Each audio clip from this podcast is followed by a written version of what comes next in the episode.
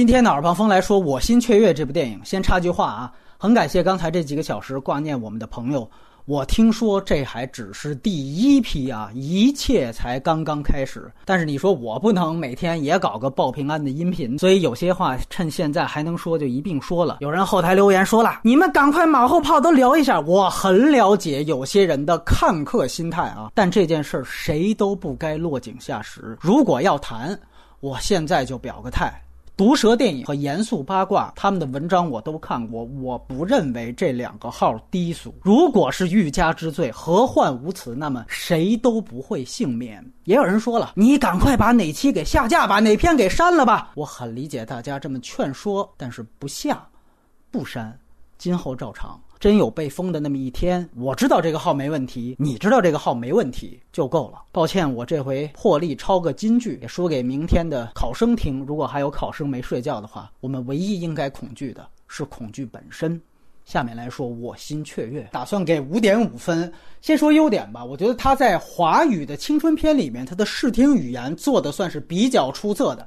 大家可以注意这个片子对于蝉鸣声、蝉声的使用啊，因为其实他想表现的就是那种少女之心也好，或者说那种春心萌动也罢。当他比如说看到男神的时候，导演故意去放大周遭的这样的一个环境音，对于外化主人公的心理是非常有帮助的。包括说这里面的镜头的运用，我记得有。有一个可能略显炫技的镜头啊，在窗台上摆了一连串的这种花盆儿。有一个镜头，它实际上是采用了那种变换焦点的方式，从近处变焦变到最远的花盆儿。这些呢，其实基本上都对于表现春心萌动的状态是非常有帮助的。而且这种帮助其实是在台词之外的。然后另外一方面，可能像一些小细节，像那个小恐龙，因为人在恋爱当中可能会爱屋及乌。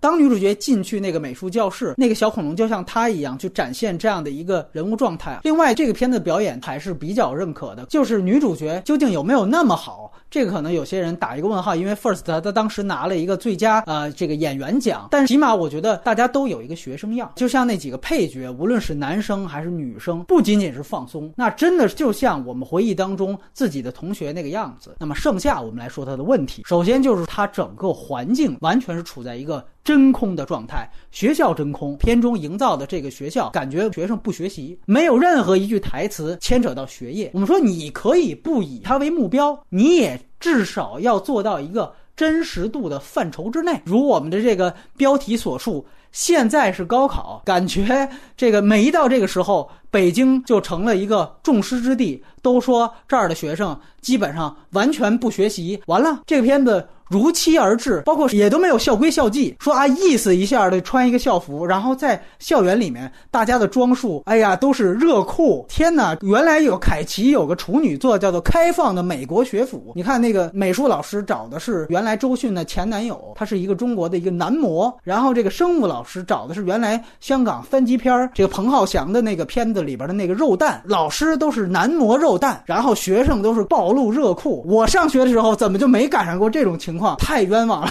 然后第二就是家庭真空。这片子在前半段除了男模肉蛋之外，没有任何的成年人出现。我还以为哇，他要营造一个 E.T. 童话世界一样。结果后面突然这个女主角的妈妈出来了。我以为出来之后至少交代一下她的家庭环境和家庭背景。我们说黑处也有另外一个主题，但我们至少知道那个女主角她的家庭环境。这片子完全不是。有人说哇，那青春片不以这为目的？那你去看看《阳光灿烂的日子》，那个哪怕不学习。但他别忘了，那个是文革时代。二来，那里面起码还有斯琴高娃和王学圻，起码那两三场戏，你能交代出哦，夏雨演的那个角色，他们家的家庭环境到底是怎么样的？这个片子啊，就塑造了女主角这么一个人物，连说那个美术老师都是完全符号化的，更不要说那个生物老师莫名其妙。OK，我们就聚焦于女主角本身，那你也没有最后说通过这样的一个暗恋，这个女主角就有什么变化和成长？哪怕像那些年我们追的女孩那样的片子，最后也是没。没成，但是人物通过这个关系都是要有成长的。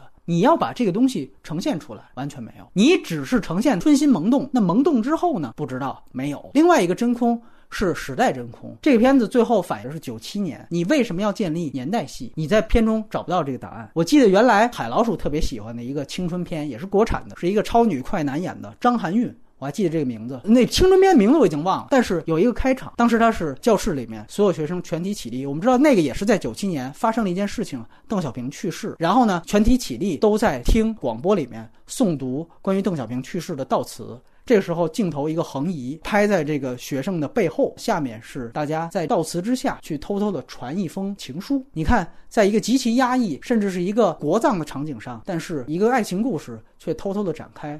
这就是时代和你主线故事的结合。当然后面拍的很烂，我看了三十分钟就关了。不过这个开场我一直记得，所以不是说好像我拍九七拍年代戏就一定要拍树大招风，但是你也得告诉我一个理由。而且我觉得非常奇怪，你这个片子成本非常低，你拍年代戏是给自己挖坑。其实你的这个故事零七、九七、八七、一期都可以拍。他有一场这个外景戏，大家如果注意的话，是那生物老师跟着几个学生骑车。虽然他已经很遮掩了啊，说把背景都虚焦了，但是你也能看出，在虚焦的背景里面，那个建筑根本不是九七年可能有的北京建筑。这个戏成本受限。我跟你说另外一个细节，我不知道大家有没有嗯反应过来，就片中他好像在夜里边，这个女主角又去了美术教室，然后她就看到了那个小恐龙，这个忽然一下子那个恐龙好像消失了，然后她面前出来几道那种黄颜色的光。其实我细想想，我才明白，他可能要表达的是，在这个女孩的幻想当中，这个恐龙忽然变大了。这恐龙如果是他自己的话，就是那恐龙成长了，长大了。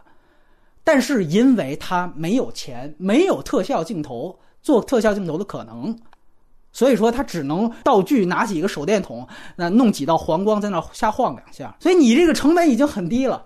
但是你还要弄一个年代戏，不知道你在干嘛。所以说这个戏我觉得是不能及格的。当然这里我也最后说一句，这就是我们去年 First 能选出来的最好的国产的剧情长片了。所以说如果学电影将来有志于拍电影的，进了导演系或者要考导演系的朋友，这就不是你行你上了，你去看看这个片子。如果你觉得，哎呦就这水平，我拍一个他们不得比他强，那您赶快去拍，赶快报名 First，应该入选是没有问题的。真的，那从另外一个角度来讲，如果大家觉得，哎呦，这就算是中国电影的良心了，那你就知道为什么中国电影给人失望的时刻总大于惊喜了。